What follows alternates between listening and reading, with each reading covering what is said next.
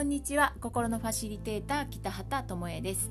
2021年9月18日。潜在意識書き換え体験会6決めきれない症候群ってご本人は言ってるんですけれどもブログとメッセージから体験会のご感想をいただきました。ブログより一部抜粋してお伝えします。始まってすぐ問題発覚。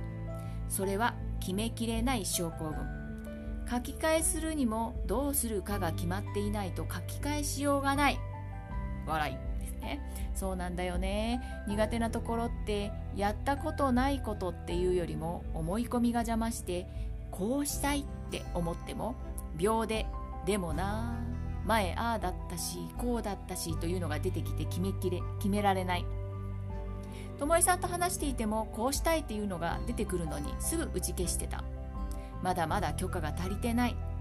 こうしたいの完成形のハードルも高い高い。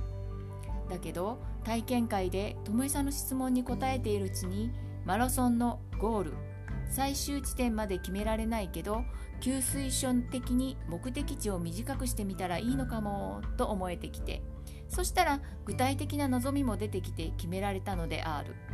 これ自分への質問力ってものも影響してるなと思った。そうなんですよね。どうしたいかとゴールを決めないと思い込みってどう書き換えたらいいのかわからないんですよね。で博多の優里さんこうしたいと言うけど秒でできない言い訳を出してきたので話をしつつ八方を塞ぎました。これね優里さんだけじゃなくてほとんどの人がマジでやっていることなんです。本当は叶えたい世界があるけど今の世界も悪くないと思っているんです。でリスクを背負い込むようならこのままでも良いとも思っています。そんな時はスモールステップを踏めばいいってことなんですね。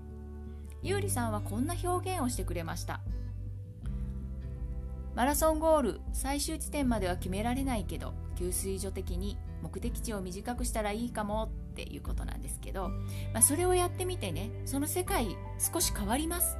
でそれを見てその次に進むのか。撤退するのがいいのかっていうのをね決めればいいことですから。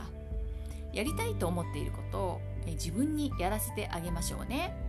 そしてさらにさらに思い込みって怖いって思った。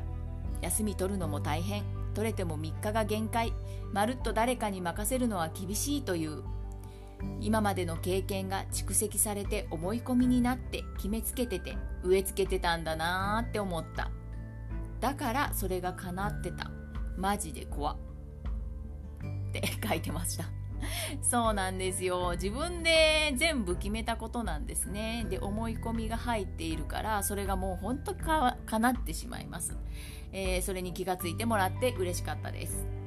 はいえっ、ー、とこの体験会はですね、えー、潜在意識を書き換えて願いを叶えた成功の秘密が学べる4ステップ動画講座のねこのメルマガをあの登録していただければ、えー、毎月ご案内が、えー、やってきますのでぜひ、えー、この機会にね、え受講してみてください。あなたとお会いできることをとっても楽しみにしています。では今日はここまでです。バイバイ。